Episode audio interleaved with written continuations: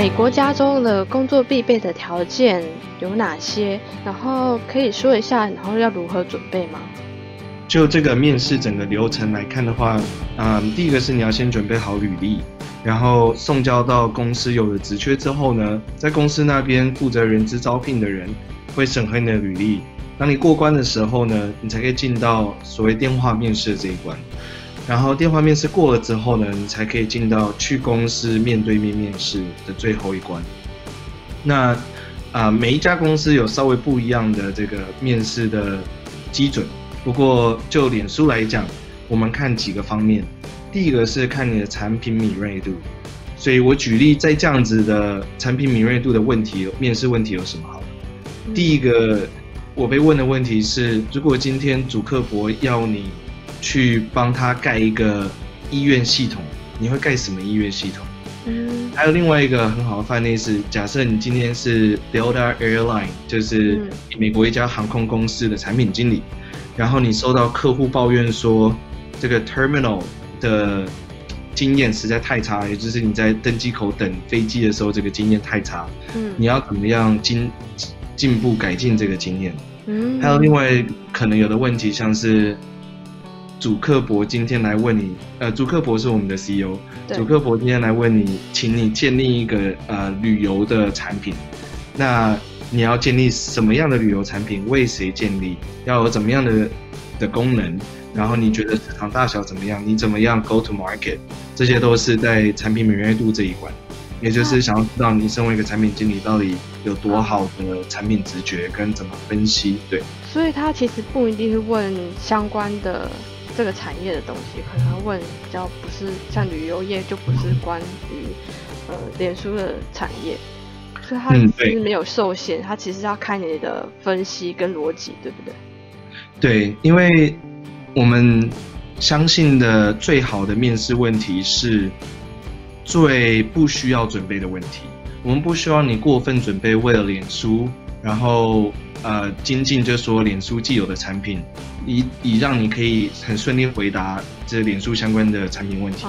因为我们想要是就你的本质上来讲，你的经验已经足够让你有很好产品敏锐度，啊，也不需要过分的准备这些东西。所以我们特别不想要你。嗯，只了解脸书的产品，也希望你可以抓到这个在消费者产品上面的一些所谓的 social value。你怎么知道人的这个社群的价值，以及人与人之间的关系怎么反映在产品价值上面？这些是就是脸书独到之处嘛？那即使你今天被问的问题与脸书无关，也许你展现出这些呃价值的敏锐度都很有帮助。这是。第，这是第一个部分啊。第二个我们会看的是执行分析。执行分析有很多很有趣的问题。我举例，嗯，有比较像这个 management consulting 会被问到问题，像我被问过有在美国此时此刻上空所有的民航机有多少乘客？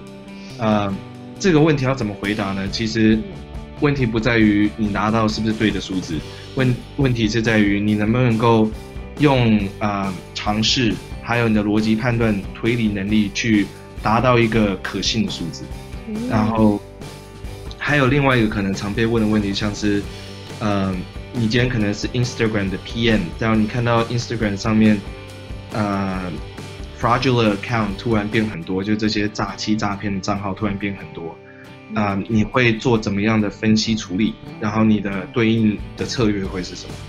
这都是属于执行分析的分析的一部分。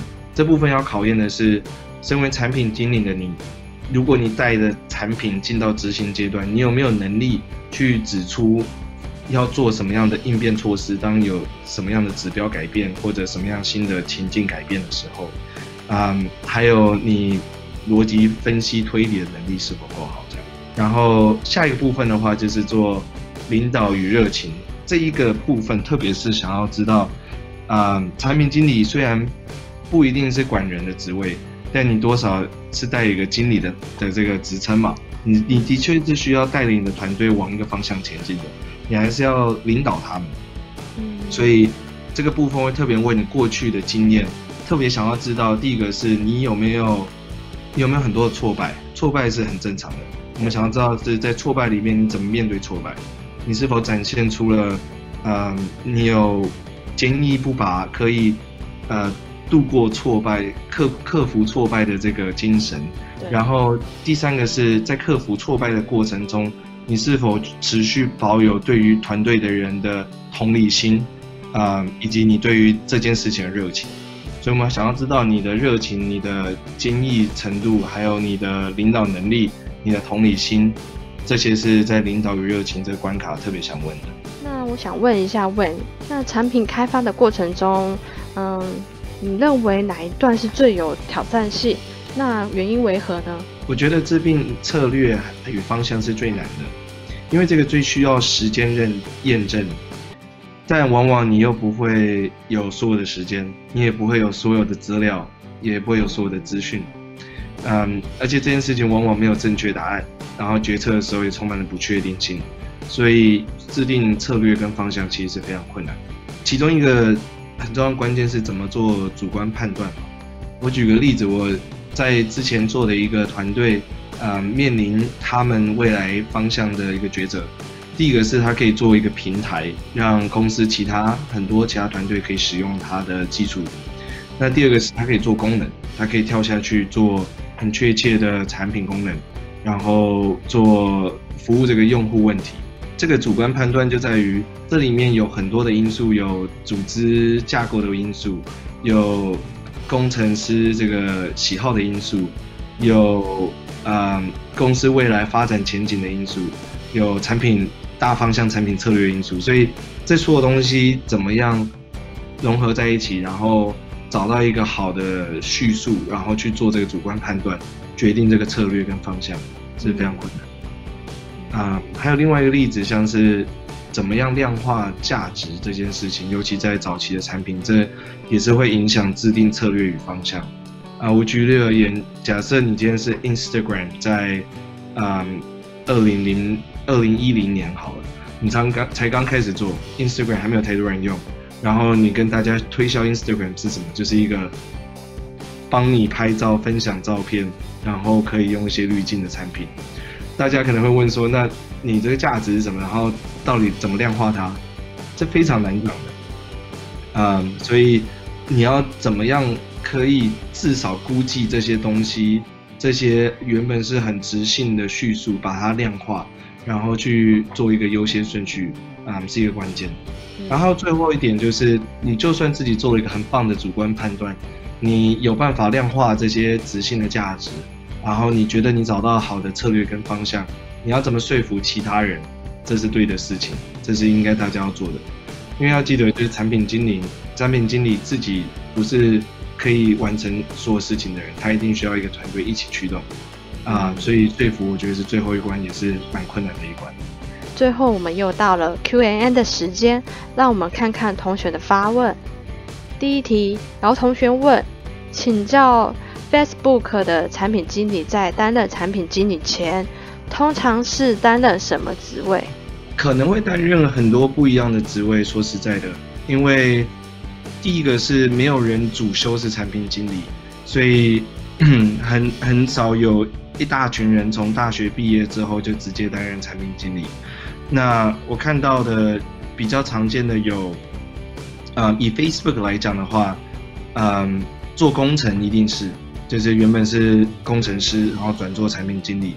然后第二个，我觉得有许多在做做法律或者做心理学，做一些比较社会科学的，其实也可以转做产品经理。